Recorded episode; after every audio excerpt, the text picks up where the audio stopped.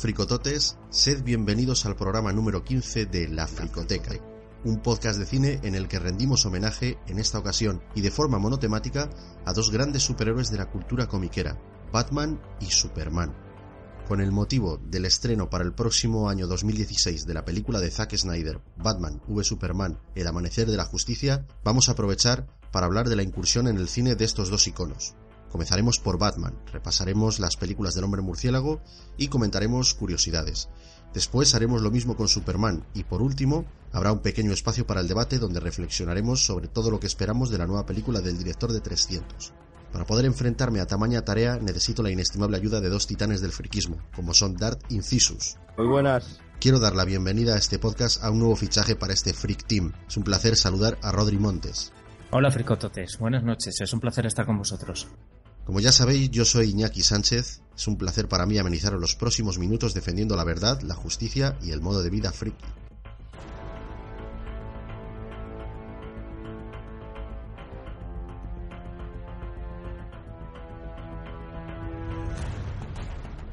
Bien, antes de meternos en harina, nuestro colega Luis ha hecho una investigación y nos va a comentar pues quiénes son estos dos personajes y de dónde vienen. Gracias, compañero. Bueno, pues vamos a, entender un poco estos dos personajes hablando de sus comienzos, hablando de cómo nacieron. Voy a comenzar con Superman.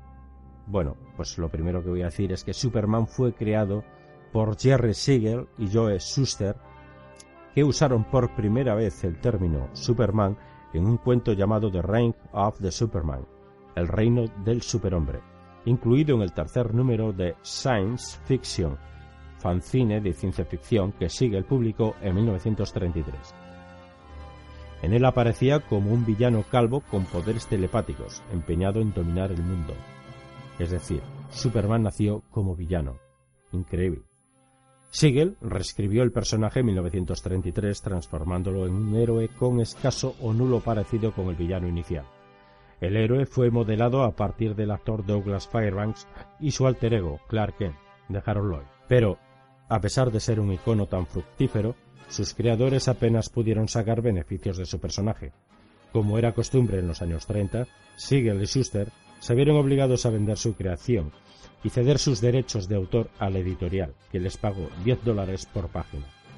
Poco después, en muy poco tiempo, el éxito del nuevo personaje que calmaba las insatisfacciones inconscientes generadas por los problemas sociales de la Gran Depresión Económica de Estados Unidos fue tan enorme que rápidamente obtuvo su propia revista titulada Superman, y poco después otra del estilo de Action Comics, donde se habían exhibido las primeras viñetas tituladas World's Finest.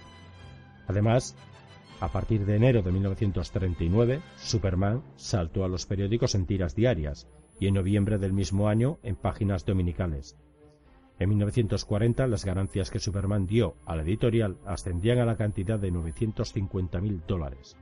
Siegel y Schuster se sentían incómodos al ver que su personaje enriquecía a todo el mundo menos a ellos, hasta que en 1947 ya no pudieron más y llevaron a juicio a la editorial que en 1945 había lanzado por su cuenta y sin el consentimiento de Siegel la figura de Superboy en la revista More Fun Comics.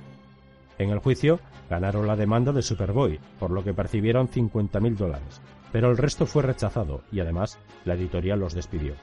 A partir de esta fecha, Schuster ya no dibujaría apenas nada. En 1978, a raíz del enorme éxito alcanzado por la película Superman The Movie, la editorial decidió concederles una pensión anual de por vida por valor de 25.000 dólares, al sentir una obligación moral para con ellos. Aunque denominado algunas veces de manera poco halagadora como el Gran Boy Scout Azul por otros superhéroes, Superman también es conocido como el hombre de acero, el hombre del mañana y el último hijo de Krypton por el público general de los cómics. Schuster declaró en 1983 que tanto los nombres de las localidades como la identidad civil de Superman se inspiraron en el cine. Jerry creó todos los nombres. Éramos grandes fanáticos del cine y nos inspiramos mucho en los actores y actrices que veíamos. En cuanto a Clark Kent, combinó los nombres de Clark Gable y Kent Taylor, y Metrópolis, la ciudad que era su base de operaciones, viene de la película Metrópolis de 1927 dirigida por Fritz Lang, que a ambos nos gustaba mucho. En 1941, Superman pasa a la televisión por primera vez, La Paramount realiza 17 películas de dibujos animados, respetando el estilo en guiones y dibujos de sus creadores, Siegel y Schuster. En la primera película hay un pequeño prólogo donde se explica la procedencia de Superman y se muestra el planeta Krypton estallando. Después, todas empiezan de forma similar, con pequeños cambios en la presentación entre la primera y segunda mitad. La única frase que permanece constante desde el primero al último episodio es Poseyendo extraordinaria fuerza física, Superman batalla sin fin por la verdad y la justicia, disfrazado como el tímido reportero Clark Kent. En 1948, Columbia Pictures realiza para las sesiones matinales de los sábados Superman, un serial cinematográfico en 15 episodios de unos 15 minutos de duración, al modo de los seriales de aventuras de la época. Cada episodio termina de manera intrigante teniendo así que... ¿Te está gustando este episodio? Hazte fan desde el botón apoyar del podcast de Nivos. Elige tu aportación y podrás escuchar este y el resto de sus episodios extra. Además, ayudarás a su productor a seguir creando contenido con la misma pasión y dedicación.